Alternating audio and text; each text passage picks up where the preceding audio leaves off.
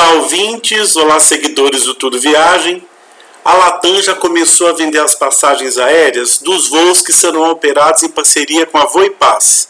Uma das cidades que terá voos é Ipatinga, no Vale do Aço. A ligação direta da cidade será com a cidade de São Paulo, aeroporto de Congonhas. Os voos decolam sempre de madrugada, no início da manhã, e retornam de noite de São Paulo. Assim também serão os voos de Montes Claros para São Paulo. Os voos são vendidos pela Latam e quem faz a rota é a Voipaz, a antiga Passaredo, com aviões de 70 lugares.